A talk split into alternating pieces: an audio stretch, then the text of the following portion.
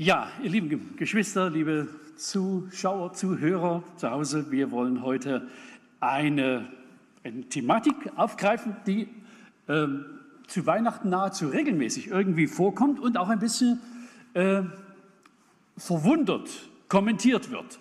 Vielleicht erinnert ihr euch noch an äh, vorgestern Nachmittag, als wir hier zusammen waren, dieses das Spiel gesehen haben und da waren hier diese drei Damen, die an dem Tisch ab und zu sich getroffen haben und mit viel Vergnügen Neuigkeiten ausgetauscht haben.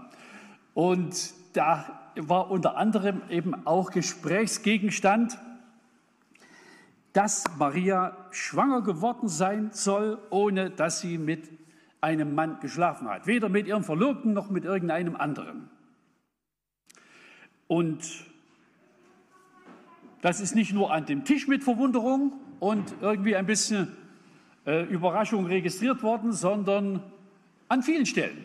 Ich habe gestern, oder wir haben gestern mal kurz in einen evangelischen äh, Gottesdienst reingehört und dann bald wieder weggedreht, äh, weil der Prediger eben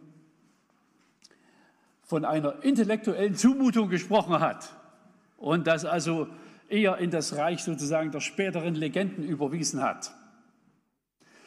Und deshalb möchte ich gern darüber reden, über diese äh, Frage, Jungfrauengeburt, schwanger ohne Mann. Und es ist so, äh, wir haben heute ein bisschen Muße, äh, kein Abendmahl und ein bisschen mehr Zeit. Und wir brauchen, wir werden also eine etwas längere Reise unternehmen. Das sind im Grunde genommen ein paar Stationen, drei Stationen, die ich gerne mit euch in den nächsten Minuten durchwandern würde.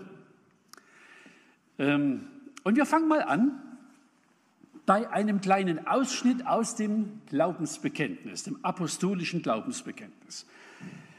Das wiederholen wir nicht immer, aber wir waren in den letzten Tagen äh, bei der Beerdigung von Hermann Georgi äh, in Schönheide und der Pfarrer, der die Beerdigung gemacht hat, hat sozusagen im Rahmen der Grablegung das gesamte Glaubensbekenntnis gesprochen oder eben auch die Leute mitsprechen lassen. Und es ist durchaus richtig und sinnvoll. Und es kommt dort unter anderem, ich habe das hier ein kleines bisschen fett äh, herausgestellt, äh, auch die Passage vor, sozusagen in zwei Einzelaussagen. Es gehört sozusagen zum Festen, zum, also was im Glaubensbekenntnis, im apostolischen Glaubensbekenntnis steht, das sind sozusagen unveräußerliche Wahrheiten. Und jede, die darin steht, hat viel Sinn und ohne sie fehlt substanziell etwas am Evangelium.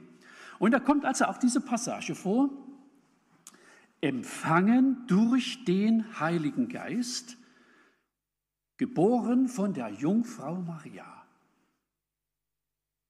Also das heißt, es ist, es ist ein elementarer Bestandteil der Glaubensüberzeugungen. Und ich will gerne heute Vormittag, ich habe das vorhin schon gesagt, ich will drei Stationen gehen. Ähm, das, das dauert ein bisschen länger. Ich glaube, es wird einfach logisch, wenn wir sozusagen bestimmte Schritte äh, vorher durchdenken, die, ähm, die, die, sagen wir mal, auch das Geheimnis der Jungfrauengeburt ähm, nicht erklärbar machen, aber in einen Rahmen stellen. Ein Wunder und ein Geheimnis bleibt es immer noch. Aber ich will es gerne in einen Rahmen stellen. Deshalb fange ich an, erstens das Muster der Wunder. Ich nehme also einige der vielen Wunder, die Jesus getan hat, und würde gerne ein bisschen was zeigen, welchem Muster, welcher inneren Logik diese Wunder folgen. Wenn wir das gemacht haben, dann wird es, ist es leichter oder relativ logisch, dann sozusagen die, diesen mittleren Teil äh, anzuschauen. Wie, wie, ist es in dem Rahmen verstehbar, dass äh, Maria schwanger geworden ist, ohne dass sie mit ihrem späteren Mann, mit ihrem Verlobten Josef geschlafen hat? Ähm, und dann ein dritter Schritt, den wir, der natürlich eine logische Folge ist. warum ist denn das wichtig? Was hat denn das für ein, ähm, für ein, sozusagen für einen substanziellen Gehalt, dass die christliche Kirche, das Evangelium, es so betont, dass Jesus einen anderen Ursprung hat, der Mensch Jesus einen anderen Ursprung hat, wie seine Brüder, die nach ihm geboren sind. Warum ist das wichtig? Das wollen wir also dann bedenken. Also das heißt, wir beginnen also eine kleine Reise, die uns durch verschiedene Stationen führen wird. Und ich beginne mit einer kleinen Frage. Wir werden also im Lauf der Minuten verschiedene Texte lesen. Ähm, ich predige also heute nicht über einen einzelnen Text, sondern ich werde also für diese Gedankenführung einfach eine ganze Reihe von Schriftworten dazu holen, die wir ähm, brauchen, um einfach den, den Faden gut zu verstehen. Ich beginne mit einem Vers aus dem Versuchungsbericht. Also der öffentliche Dienst Jesu, als er sozusagen aus der Verborgenheit heraustritt und anfängt zu predigen und zu lehren, ungefähr als er 30 Jahre alt war, begann unter anderem nach der Taufe damit, dass er irgendwie so in die Steppe geführt worden ist und dort eine Begegnung mit Satan hat, eine, eine Versuchungssituation. Und der Teufel stellt ihm mehrere Fragen. Drei davon sind uns überliefert. Ich weiß nicht, ob es wirklich drei waren oder ob es mehr war. Jedenfalls, die sind uns überliefert. Und unter anderem ist folgende, oder Fragen sind es gar nicht, sind Aufforderungen. Diese hier, die man vorlesen kann. Und der Versucher trat herzu und sprach zu ihm, bist du Gottes Sohn? So sprich, dass diese Steine Brot werden. Er aber antwortete und sprach, es steht geschrieben, der Mensch lebt nicht vom Brot allein, sondern von einem jeden Wort, das aus dem Mund Gottes geht. Also er geht auf diese Anforderung, auf diese äh, Einladung gar nicht ein, sondern er gibt eine Antwort, die liegt eigentlich ein bisschen daneben. Und ich habe schon oft nachgedacht, warum tut er das nicht? Die Antwort berührt ja das Thema Stein und Brot gar nicht direkt oder die Fähigkeit, es zu verwandeln oder äh, er hätte auch sagen können, das mache ich nicht oder das kann ich nicht oder wie auch immer, sondern es ist eine Antwort, die geht in eine ganz andere Richtung. Die ist, die ist natürlich auch Gottes Wort, sie ist Zitat aus dem Alten Testament. Aber ich habe mir manchmal gedacht, warum tut er es nicht? Und ich meine, wir kommen ein bisschen später auf die gleiche Frage nochmal zurück. Und ich denke, wer den Faden mitverfolgt, der wird das noch verfolgen. Äh, der, wird es, der wird es auch gut verstehen können, warum er das nicht tut, nicht tun will. Könnte mit Sicherheit, aber nicht tun will. Also den Satz hier, den ich ja angefangen habe, den lassen wir einfach mal so angefangen stehen. Und gucken uns zunächst auf, wir schauen uns das Muster äh, der Wunder an. Einige Wunder. Es ist so, ähm, ich rede über einen bestimmten Typ von Wundern. Es gibt ganz andere, die werde ich heute überhaupt nicht kommentieren, vielleicht mal bei anderer Gelegenheit, aber äh, nicht in, im Rahmen dieser, dieser Predigt. Es sind also irgendwie Wunder, die mit, sozusagen mit Vermehrung, mit Fruchtbarkeit, mit, mit Wachstum zu tun haben. Und wir beginnen also mal mit diesem ganz bekannten Wunder oder mit einem der Wunder, wo es um die Vermehrung von Brot geht. Also Speisung der 4000 oder 5000. Also viele, viele Leute sind da und haben eigentlich nichts zu essen. Und es steht die Frage im Raum, die Jesus stellt, hat jemand was zu essen, ist irgendwas da? Und dann gibst du den Kommentar, ja, es gibt einen Jungen hier, der hat eine Brotbüchse mit und da ist ein bisschen, da ist ein bisschen was drin. Hier ist ein Junge, der fünf Gerstenbrote und zwei Fische hat. Aber was ist das schon für so viele? Johannes Evangelium Kapitel 6, Vers 9. Und dann, wer die Bibel kennt, geschieht es, dass er das Brot vermehrt, den Fisch vermehrt und es werden am Ende alle satt. Und wir stellen jetzt mal ganz simpel folgende Frage. Wie wird denn normalerweise aus ich bleibe mal bei Getreide. Getreide ist sozusagen der, Ausgangsstoff für Brot. Wie wird normalerweise aus wenig Getreide viel Getreide, viel Mehl, viel Brot am Ende? Wenn ich also weiß, es kommt ein langer Winter, in dem wir äh, möglichst jeden Tag was zu essen haben wollen, und äh, ich hätte im Frühjahr irgendwie einen kleinen Sack Getreide, was muss man tun, um im nächsten Winter satt zu werden? Man muss es aussehen, man muss es wachsen lassen, ernten und wenn es gut geht, äh, werden aus einem Korn 80. Soll bei etwa der Durchschnitt sein in Deutschland, dass aus einem Korn 80 neue Körner werden. Auch mal 100 oder mal 50. Aber ähm, das Übliche ist, dass man sieht, dass es Wachstum gibt, dass es Ernte gibt, dass es Brot gibt. Im Wunder, im Brotwunder, tut Jesus Folgendes. Er macht aus wenig Korn viel Korn oder aus wenig Brot viel Brot.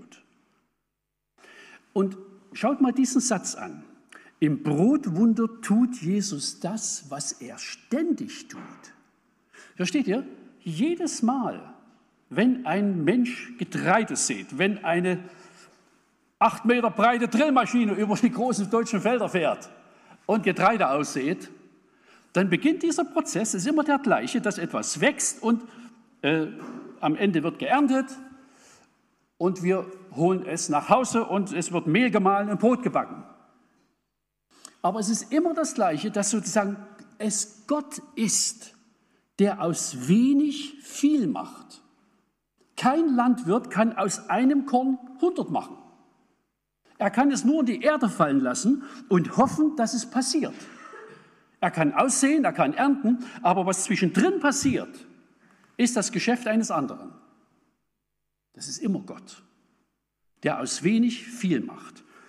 Deshalb gibt es ein Erntedankfest, wo weder die Landwirte noch die Maschinen geehrt werden, sondern Gott, der es wachsen lässt. Und im Grunde genommen ist das Brotwunder so etwas Ähnliches wie eine Abkürzung dessen, was Gott immer zutut. Er macht immer aus wenig Korn, viel Korn, ständig. Aber nie aus Steinen Brot. Das passiert nie. Aber aus wenig Korn viel macht er in jeder, jeder Frühjahrssaison, in jeder Erntesaison. Und das heißt also, schaut mal, ich habe jetzt mal einfach so zwei Fragen formuliert. Ähm, was ist das Wunder im Verhältnis zum natürlichen Ablauf? Das Wunder ist im Grunde genommen eine Abkürzung, sozusagen die Zwischenstationen, in denen der Mensch üblicherweise mitbeteiligt ist, dass es aussieht, erntet, verarbeitet. Das ist hier rausgenommen. Und der Schöpfer selbst übernimmt den ganzen Prozess und, und gibt sozusagen das fertige Produkt. Aber es ist kein Wunder, dass irgendwie in die Natur etwas implantiert, was sonst nie geschehen würde. Es ist keine fremde Macht, die hier eingreift und irgendwelche Kapriolen mit der Natur anstellt, wo jedem die Haare zu Berge stehen, sondern wo jeder irgendwie ahnen kann, es ist irgendwie dem Natürlichen nahe und doch ein Wunder.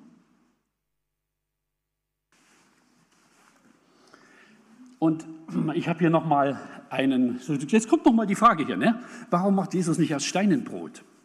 Und habe mal so einen Querverweis auf einen anderen Text im Johannesevangelium, Kapitel 5, Vers 19. Da sagt Jesus mal, ähm, wahrlich, ich sage euch, der Sohn kann nichts von sich selbst tun, außer was er den Vater tun sieht. Denn was der tut, das tut ebenso auch der Sohn. Das heißt also, Jesus kommt mit dem, mit dem Anspruch und sagt, ich mache überhaupt nichts, was sozusagen außerhalb der Regel liegt, die Gott setzt. Ich mache nur das, was Gott sowieso immer tut. Ich bringe nichts Neues in, im Sinne sozusagen als etwas, was quer zu dem, was Gott tun würde oder schon immer getan hat in die Schöpfung, sondern ich tue das, was ich den Vater tun sehe. Und das heißt, wenn er auf den Teufel gehorcht hätte, ja, aus, den, aus Stein Brot machen, dann hätte er etwas getan, was er den Vater nie hat tun sehen. Aber wenn er aus wenig, aus, ich bleibe mal bei Korn, ja, Korn steht für Brot. Wenn er aus wenig Korn viel macht, dann ist das etwas, was er ständig tut. Es ist sozusagen, obwohl es ein Wunder ist, trotzdem schöpfungsimmanent. So, gehen wir mal einen Schritt weiter und schauen auf die zweite Hälfte dieses Wunders mit den Fischen. Aus zwei Fischen wird viel Fisch. Und wir stellen die gleiche Frage wieder. Wie wird denn üblicherweise aus wenig Fisch viel Fisch? Das passiert ja auch in der Natur, permanent. Also ein Fisch legt Eier. Es kommt ein Mann dazu und befruchtet die Eier und je nach Fischsorte ganz unterschiedlich. Ähm, gibt auch ein paar Lebendgebärende, aber das ist die ganz große Ausnahme. In der Regel äh, vermehrt sich also ein Fisch enorm. Es gibt also was ich, 1000 Eier, es gibt welche, die haben 40, 60.000 Eier. Also aus einem Fisch kann unendlich viel werden. Das ist die Regel. Also Leichen, Befruchtung, vier Jahre Wachstum und dann gibt es viel Fisch. Habe ich irgendwann auf den Lofoten aufgenommen. Wir standen auf einer Brücke und äh, die Sonne hat so ein bisschen komisch ins Wasser geschienen, dass die Spiegelung weg war und man hat gesehen, was da unten drin ist. Es wimmelt von Fisch. Ohne Ende. Die sind vielleicht hier so, so groß, ja. Also aus, in der Natur geschieht es ständig, dass aus wenig Fisch viel wird. Und wer macht das? Natürlich könnte man sagen, ja, die Fische legen Eier und dann wachsen die halt. Aber es wächst halt nicht so einfach, es wächst gar nichts, wenn es nicht den gibt, der Wachstum sozusagen organisiert hat, der Rahmenbedingungen schafft, der, es, der, der dafür sorgt, dass eben aus einem Ei ein großer Fisch wird. Das ist ja geheimnisvoll und wundersam genug. Und wir haben das Ergebnis wieder. Jesus macht aus wenig Fisch viel Fisch. Das, was er immer tut.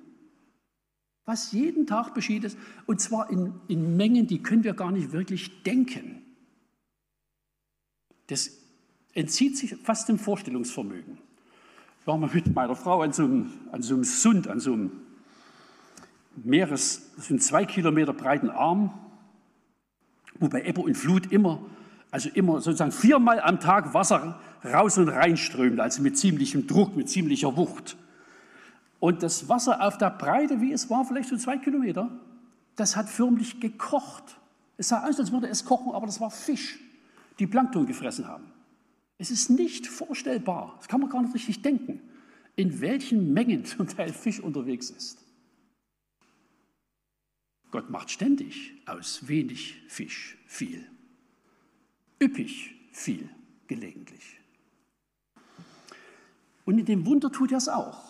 Er tut es sozusagen ohne Eierlegen, ohne Wachstum, ohne Männlein und Weiblein. Aber dass aus wenig Fisch viel wird, ist für ihn noch nie ein Geheimnis gewesen. Gucken wir mal noch ein anderes Wunder an das auch in diese Kategorie gehört. Das Wunder, das erste überhaupt, das er tut. Johannes Evangelium Kapitel 2, das erste Wunder, was erzählt wird, aber es war auch offenbar das erste, denn Johannes nennt es explizit das erste. Und sie sind zu einer Hochzeit eingeladen und es gibt Wein, aber da wird leider alle. Und weil sich äh, bei solchen Hochzeiten äh, viele Gäste einfinden und die Sache auch ein bisschen länger dauert, ist das irgendwie sehr, sehr unangenehm, wenn der Wein zum falschen Zeitpunkt alle wird. Wenn das also am Schluss passiert, dann ist es alles harmlos, aber wenn das am dritten Tag passiert, dann ist irgendwie äh, die Panik groß. Und das war hier der Fall. Und die Maria, die Mutter Jesu, die schiebt ihn ein bisschen an, er, er schiebt sie wieder weg aber es wird am Ende so, dass er Wasser zu Wein macht. Und wir stellen die gleiche Frage. Wie entsteht denn üblicherweise Wein? Das ist ganz einfach, würden wir sagen. Es geht los mit Wasser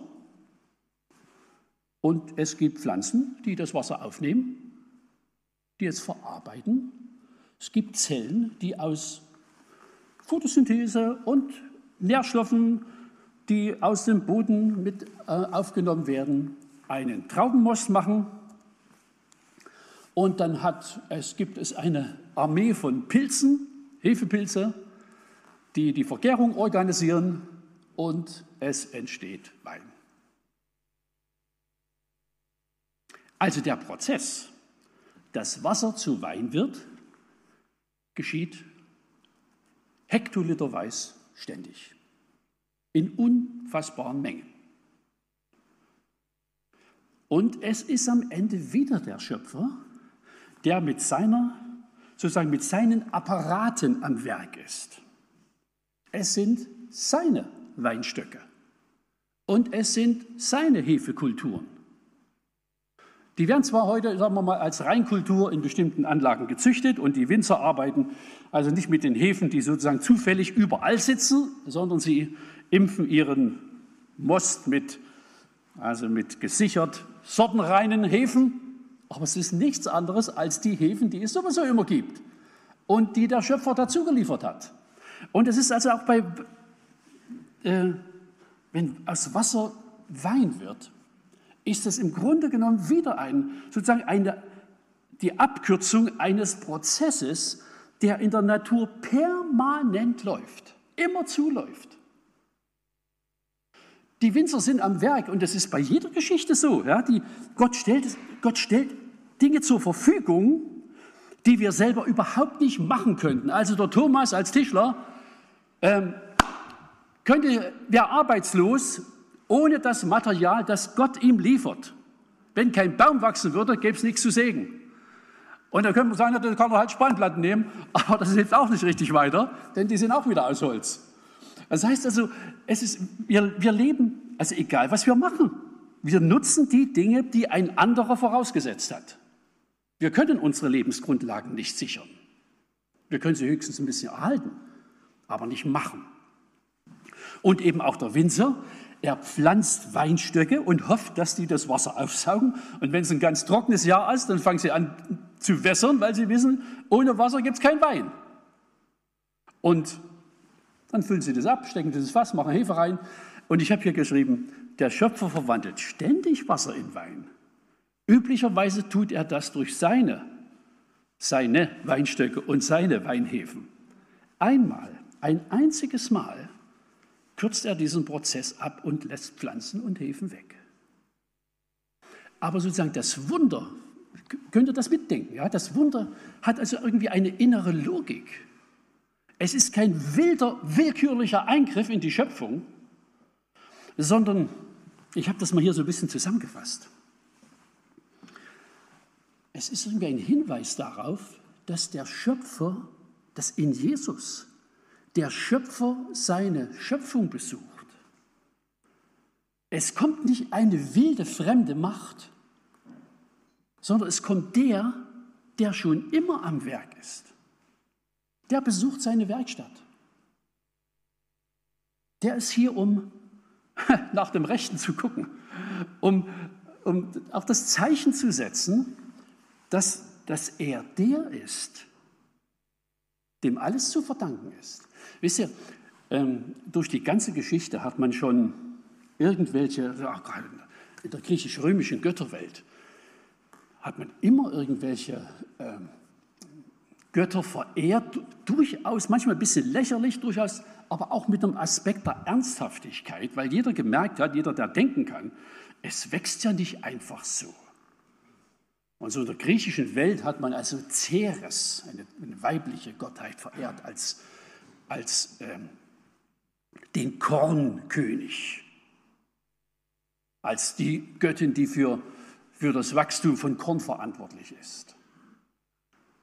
Und wenn er aus wenig Brot viel macht, dann erzählt das auch, der wahre Kornkönig ist er. Und Bacchus ist der, der aus, das ist der Gott des Weines. Aber wenn er kommt und das Wasser Wein macht, dann heißt es, der wahre Schöpfer ist er. Das heißt also, die Wunder erzählen auch etwas von der, von der Herkunft aller Prozesse. wenn man das dann sehen will. Also der Schöpfer besucht seine Schöpfung. So, das ist der erste Gedankengang. Wir haben ja also, äh, ihr seht das vielleicht auch, es sind Wunder der Fruchtbarkeit, der Vermehrung, der, der Dynamik, der Wachstumsdynamik. Es gibt natürlich ganz andere Kategorien von Wundern, über die man genauso nachdenken kann und die genauso einer bestimmten Ordnung folgen, die sowieso in der Schöpfung angelegt ist, jedenfalls mehrheitlich. Und das verlassen wir jetzt. Und wir gehen jetzt also in diese andere zweite Ebene, die wir heute uns vorgenommen haben. Wir gucken jetzt zu Maria, schwanger ohne Mann. Matthäus 1, Vers 18. Es folgt die Geschichte der Geburt von Jesus, dem Messias. Seine Mutter Maria war mit Josef verlobt. Da stellte sich heraus, dass Maria ein Kind erwartete, obwohl sie noch nicht miteinander geschlafen hatten. Sie war durch den Heiligen Geist schwanger geworden. So erzählt es Matthäus. Lukas ein bisschen ausführlicher. Er beschreibt die Begegnungen, die die Frauen mit oder die, Beteiligten mit Engeln hatten, Maria, Josef, äh, zuvor schon die Eltern von Johannes dem Täufer. Matthäus macht das also ganz knapp, also völlig emotionslos beschreibt er, so und so war das und verwunderlich war, ja, sie ist also schwanger gewesen, ohne dass sie zusammengeschlafen haben. Und es, also ohne Erklärung, ohne den Versuch, das irgendwie äh, entweder zu, abzuschwächen oder anders zu erklären, beschreibt er, sie ist durch den Heiligen Geist schwanger geworden. Ich habe das ja schon mal angedeutet, das gilt als eines der, der abseitigsten Wunder, der, auch der am meisten attackierten und ich vermute, 80 Prozent der evangelischen Pfarrer heute kriegen einen roten Kopf, wenn sie darüber reden oder vermeiden es überhaupt, das zu erwähnen, weil es ihnen peinlich ist. Können wir vergessen. Also, wir versuchen wieder zu überlegen, wie entsteht ein Kind? Das ist nun kein Biounterricht, aber ich will das in einem, wieder in einen Zusammenhang stellen. Wisst ihr, ich, hab, ich arbeite hier mit dem Computer. Ähm, wenn ich eine Taste drücke, kommt das nächste Bild.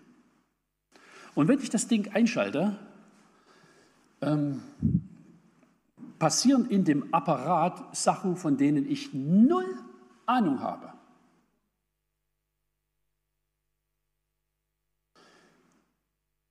Ähm, es haben bloß kluge Leute so eingerichtet, dass ich sozusagen eine Bedienoberfläche haben, die für Ahnungslose geeignet ist. Ich drücke auf den Knopf und dann wird es hell, dann muss ich noch ein paar Knöpfe drücken und dann geht dies und das los. Wenn man hier drüben zum Computermenschen geht, der kann sozusagen die Etage dahinter noch ein bisschen erklären und mehr weiß er auch nicht. Unser älterer Sohn ist Informatiker. Äh, den frage ich immer, wenn ich mit meinem Latein am Ende bin. Der kann mir üblicherweise auch weiterhelfen. Aber was wirklich auf der Platine passiert, weiß er auch nicht. Wir, wir drücken sozusagen nur sozusagen den Knopf ganz an der Oberfläche. Es gibt natürlich ein paar Leute, die verstehen das, was da drin passiert. Und die haben das so eingerichtet. Aber wir als, sozusagen als Endverbraucher, als Nutzer drücken nur ein paar Tasten. Man ist sozusagen barmherzig mit uns und äh, geht einfach von Ahnungslosigkeit aus und hat es so gebaut, dass wir irgendwie damit zurechtkommen. So ähnlich ist es mit Schwangerschaft. Es gibt auch so etwas wie eine Bedienoberfläche. Zwei Menschen lieben sich, schlafen miteinander. Es gibt Befruchtung einer Eizelle und dann entsteht ein Kind. Sozusagen die, also die Handlungsebene, da sind wir die Täter. Also das ist ungefähr so, als würden wir einfach ein paar äh, Tasten drücken ja, auf dem Computer. Dass zwei Menschen miteinander Sex haben, ist biologisch angelegt. Es gibt also entsprechende äh, auch Gefühlsebenen, aber das ist eine, sozusagen eine, verstehbare, handhabbare Oberfläche. Wenn wir eine Etage tiefer gucken, etwa Wie läuft denn das konkret ab mit der Befruchtung? Also wie kommt eine Samenzelle zu einem Eizelle, einer Eizelle? Äh, das könnte man mit hochkomplexer Technik vielleicht noch filmen. Und dann kann man kann es mit aufwendiger Untersuchung einigermaßen verstehen. Aber es wird schon viel schwieriger. Und wo es ganz schwierig wird, das ist die molekulare Ebene. Ich habe ja geschrieben Blackbox. Da verstehen wir gar nichts mehr, fast nichts. Oder es ist ein unendlich mühsamer Prozess, sozusagen die Geheimnisse zu verstehen, äh, wie Leben entsteht. Ich habe hier einfach mal so ein paar Stichworte hergeschrieben. Also, ähm, das hat man auch erst so nach und nach verstanden. Also das, das Milieu in einer Gebärmutter. Aus welchem Grund schwimmen die Samenfäden überhaupt in die richtige Richtung? Hat man inzwischen rausgekriegt. Es gibt irgendwie Zuckermoleküle, die von dem befruchteten Ei ausgesandt werden und die dafür sorgen, dass sozusagen die Samenfäden in die richtige Richtung schwimmen, weil die darauf Appetit haben.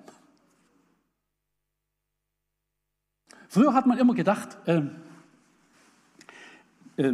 die schnellsten Samenzellen, das ist, das ist das, was für die Befruchtung dann halt sozusagen der Gewinner ist. Inzwischen weiß man, das ist nicht so. Die Eizelle sendet Signale aus, die auf bestimmte Samenfäden zielen.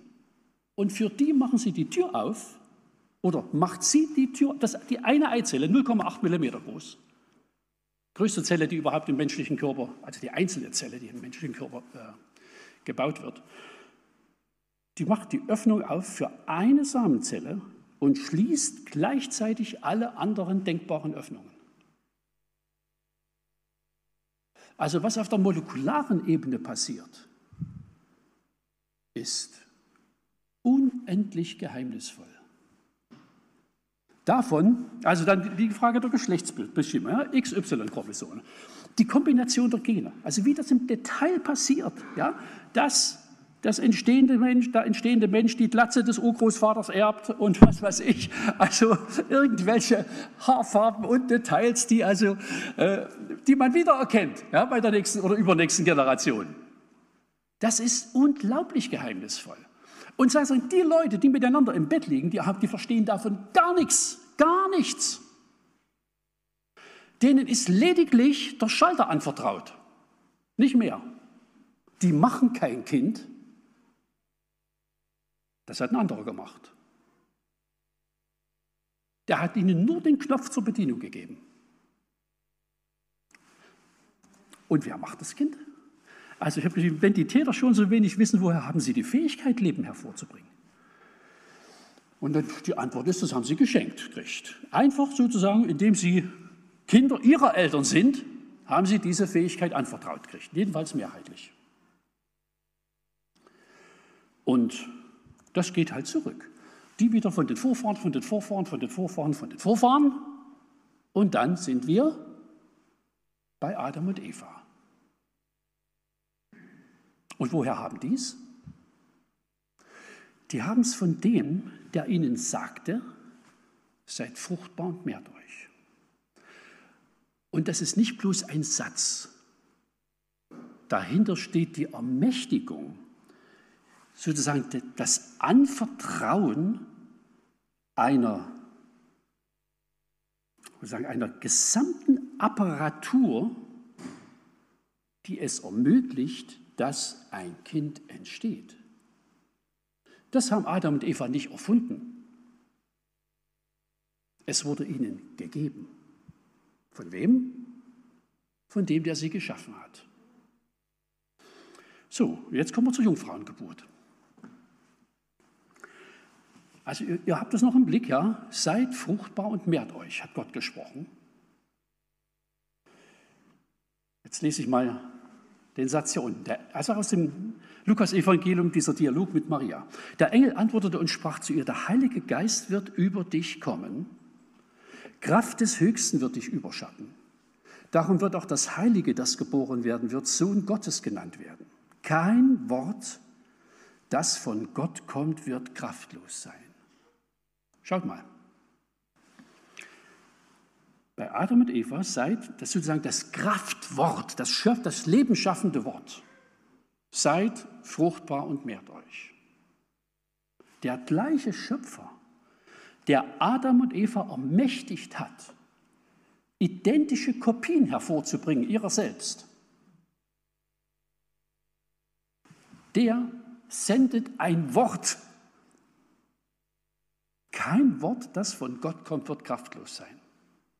Der sendet sozusagen ein Schöpfungswort in Richtung Maria. Und sie wird schwanger. Und es ist wieder so. Versteht ihr? Deshalb habe ich so diesen kleinen Vorspann gemacht mit dem, mit dem Muster von Wundern. Ich habe hier geschrieben, auch das Wunder der Empfängnis von Maria folgt einem vertrauten Muster. Der gleiche Schöpfer, der Adam und Eva ermächtigt hat, Leben hervorzubringen, schafft das neue Leben selbst in Maria. Einfach ohne Mann. Den bräuchte er es auch sonst nicht. Ja? Aber er hat es halt gerade so eingerichtet. Das Leben immer aus zwei Zellen üblicherweise hervorkommt. Es gibt in der Natur auch ein paar andere Beispiele, dass es also ungeschlechtliche Vermehrung gibt, sogar im, im, ähm, bei den Lebewesen, also Läuse können sich ja ungeschlechtlich vermehren, leider. Aber es ist einfach so. Aber üblicherweise sind zwei Geschlechter erforderlich. Und das ist einfach weggelassen. Aber es ist der gleiche Schöpfer, sozusagen der, der, der, die, der das ganze Geheimnis der Entstehung des Lebens einem Mann und einer Frau anvertraut hat. Der gleiche Schöpfer spricht ein Wort und ich finde es sehr schön und dezent formuliert. Der Heilige Geist wird über dich kommen. Kraft des Höchsten wird dich überschatten. Wie das im Detail gelaufen ist, ist genauso geheimnisvoll und auch ein bisschen Blackbox wie bei jeder Lebensentstehung. Habe ich auch geschrieben, wissen wir genauso wenig. Oder wir ahnen dies und das und reden manchmal ein bisschen gescheit, aber man, man, man sagt übrigens, man, also Blackbox ist ein bisschen ein Fachausdruck für Dinge, wo man weiß, das passiert da drin, aber wir haben keine Ahnung.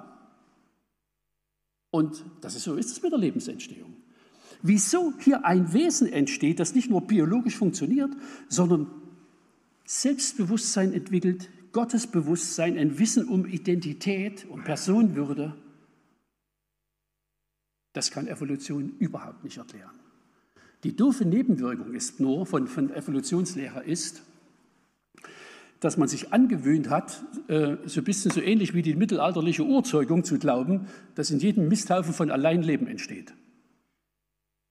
Lebensentstehung verliert sozusagen den Status des, des, des ganz Besonderen, des, des Unverfügbaren. Und es ist, Leben entsteht nicht einfach so. Wenn ich sowas lese, ja, in der Zeitung stand da irgendwann mal, oder im Internet gelesen, auf dem Mars Spuren von Leben entdeckt. Warum?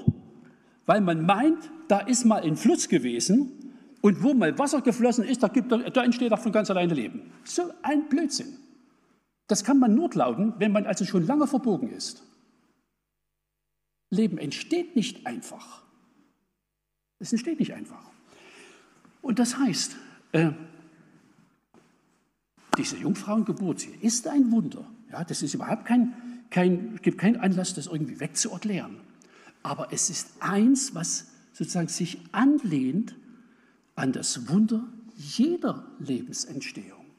Es ist der gleiche Schöpfer, es ist das gleiche menschliche Leben, das hervorkommt. Er lässt nur sozusagen die üblichen Beteiligten sonst raus. Wie beim Weinstock und wie beim Korn äh, und beim Fisch. Deshalb gehört dieses Wunder sozusagen auch in diese Kategorie. Und es ist, es, es ist ein ganz großes Wunder. Und es ist zugleich verstehbar, dass der, der alles Leben geschaffen hat, auch dieses Leben geschaffen hat. So, wir sind jetzt bei der letzten äh, Station und überlegen doch mal, warum ist denn das überhaupt wichtig? Warum reden wir quer zum, äh, zum, zum biologischen, zur biologischen Normalität davon, dass es wichtig ist, äh, dass Jesus genauso und nicht anders entstanden ist? Und darüber müssen wir jetzt auch noch äh, drei Minuten reden. Jungfrauengeburt, wozu soll das gut sein oder warum ist das unverzichtbar? Wir müssen ganz früh in der biblischen Geschichte beginnen. Adam und Eva sind von Gott geschaffen worden, ins Paradies gesetzt worden und dann kommt das Ereignis, das wir als Sündenfall bezeichnen. Also sie haben gegen das Wort Gottes gehandelt. Und diese Geschichte hat also enorme Folgen, ganz weitreichende Folgen. Ich habe das hier mal so dargestellt, dass die beiden wie auf eine Einbahnstraße gesetzt worden sind. Gott hatte gesagt, an dem Tag, da ihr davon essen werdet, werdet ihr sterben. Die sind nicht sofort umgefallen, aber von dem Tag an sind sie älter geworden. Und sie sind gewandert in Richtung Tod. Und nicht nur das, sondern sie haben dieses Verhängnis ihren Kindern vererbt. Das heißt also, als Kain und Abel geboren wurden, weiß nicht, ob Sie das geahnt haben, aber es war wahr, diese Kinder werden geboren, um ein Stück später zu sterben. Die sind alle Kandidaten des Todes. Im Römerbrief, ja, ich habe den Text mal hergeschrieben, steht darum, wie durch einen Menschen die Sünde in die Welt gekommen ist und durch die Sünde der Tod und so, hört das mal, so der Tod zu allen Menschen durchgedrungen ist. Adam und Eva sind nicht sozusagen wieder zurück ins Paradies gewandert, sind nicht im Paradies geboren, geboren worden, sondern auf dieser Straße. Und deren Kinder auch. Und deren Kinder auch. Und die Kinder, die wir hervorbringen, sind die gleichen Kandidaten, auch auf dieser Straße. Und das ist, man redet von, theologisch redet man von der Erbsünde. Wir übernehmen ein Verhängnis, das wir selber gar nicht verursacht haben, aber das uns mit infiziert. Es ist so, als hätten unsere Eltern eine Krankheit, die sie ihrerseits auch nur geerbt haben und die sie ohne Ausnahme allen ihren Kindern weitervererben. Und die schließt erstens ein, dass sie selber, dass sie sterben werden, und sie schließt zweitens ein, dass sie alle sündigen werden. Ja? Der Tod zu allen durchgedrungen, weil sie alle gesündigt haben. Und sozusagen die fernere Folge ist, dass sie ganz geradlinig in die Verdammnis wandern. Das ist diese Straße. Aus der kommen wir nicht raus. Also selbst der netteste Mensch, der, der bravste und sozialste und freundlichste, kommt aus der Geschichte nicht raus. Und überlegt, wenn Jesus nichts anderes wäre als der biologische Sohn von Adam und Eva, was hätte das für Folgen? er wäre auch nichts anderes als einer, der sozusagen Teil, der dieses Verhängnis geerbt hat und der auch auf dieses Ziel zugehen würde, der für seine eigenen, der zu tun hätte mit seinen eigenen Sünden. Es gibt keine Ausnahme. Es gibt keine einzige Ausnahme auf dieser Linie. Und deshalb ist es nicht Pillepalle, wie Jesus diese, auf diese Welt gekommen ist. Und deshalb, egal was sozusagen die theologische Mehrheitsmeinung ist oder was momentan äh, politisch opportun ist, wir werden es sagen, Jesus ist von der Jungfrau Maria geboren worden, weil wir sonst die Kirche zumachen könnten. Er hätte für seine eigenen Sünden sterben müssen, wie jeder hohe Priester, ja, der, der, der, der erst für sich Opfer bringen musste, ehe er ins Heiligtum ist. Deshalb, also das ist eine hochkomplexe Anforderung. Er muss Mensch sein und darf kein Adamssohn sein. So, nun lösen wir das Problem. Und Gott löst es so, dass er diesen Sohn sozusagen auf einem anderen als üblichen Weg in diese Welt schickt. Und deshalb redet die Bibel auch davon und sagt, das ist der zweite Adam. Der eröffnet nochmal eine Linie. Die heißt unterschiedlich. Ganz gebräuchlicher Begriff dafür ist Reich Gottes. Und in dieses Reich muss man eintreten. Da ist, wird keiner drin geboren. Und nur weil Jesus ein anderer ist, das ist halt der zweite Mensch, der zweite Adam, der bessere Adam, Deswegen kann er anderen helfen. Er hat nicht die gleiche Krankheit, er ist nicht, nicht infiziert, ja, wie alle anderen. Er ist nicht mit dem Tod infiziert, er ist nicht mit dem Verhängnis der, der, der definitiven Sünde infiziert und nicht mit dem Verhängnis äh, ähm, der, der Gottesferne am Ende. Keine, die von dieser Infektion hat er keine einzige. Deshalb kann er ein anderes Leben leben und deshalb kann er als einziger mit seinem Heil die Kranken da oben anstecken. Und wenn wir bei Gelegenheit vielleicht noch mal über andere Wunder reden, dann kann man beobachten, das erste Wunder, das äh, Markus berichtet, ist, wie er einem Aussätzigen begegnet, ihn anfasst, was man um keinen Preis machen durfte.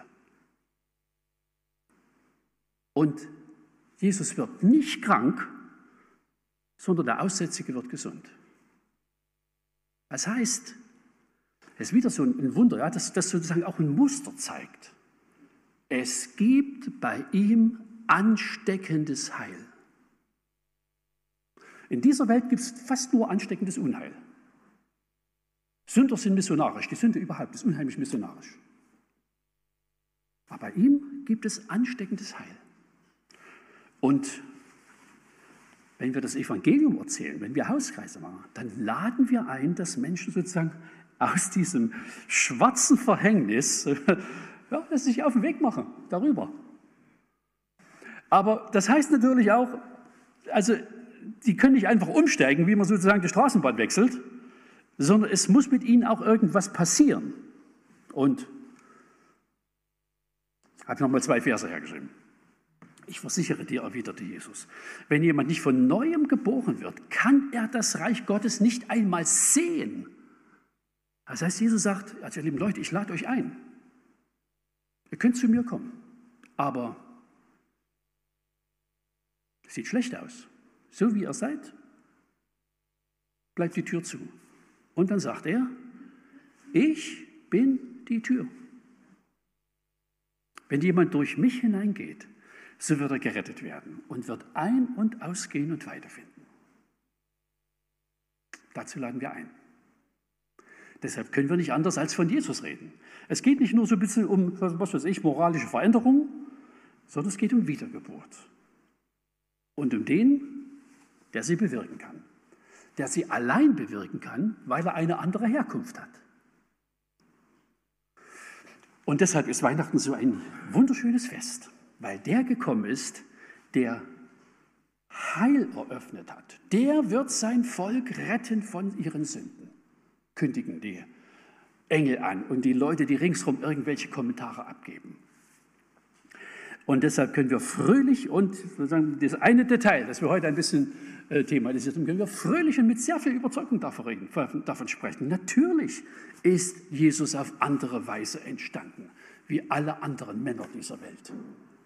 Es gibt dafür gute Gründe und man braucht dabei, dafür seinen Kopf und seinen, seinen Verstand überhaupt nicht zu verrenken, wenn man eine Vorstellung hat, wie Gott sonst handelt.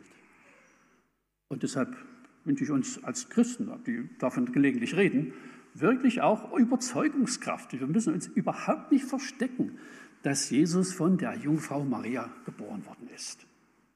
Ansonsten war sie eine ganz normale Frau. Die müssen wir nicht anbeten und auch nicht verehren. Aber an der Stelle ist mit ihr etwas geschehen, was für die ganze Menschheitsgeschichte absolut untypisch war. Gott sei Dank ist mit ihr das geschehen. Sonst säßen wir nach wie vor im Dunkeln. Deshalb können wir davon reden, wie die Propheten sagen. Licht geht auf über denen, die im Dunkeln sitzen. So kündigt es Jesaja an. So, das war eine lange Reise. Vielen Dank für eure Aufmerksamkeit und wir wollen einfach versuchen, daraus auch die sinnvollen und guten Schlüsse zu ziehen. Jetzt hören wir noch ein Lied. Haben sie extra rausgesucht, Wunder über Wunder. Das horchen wir mit ganz wachem Sinn an.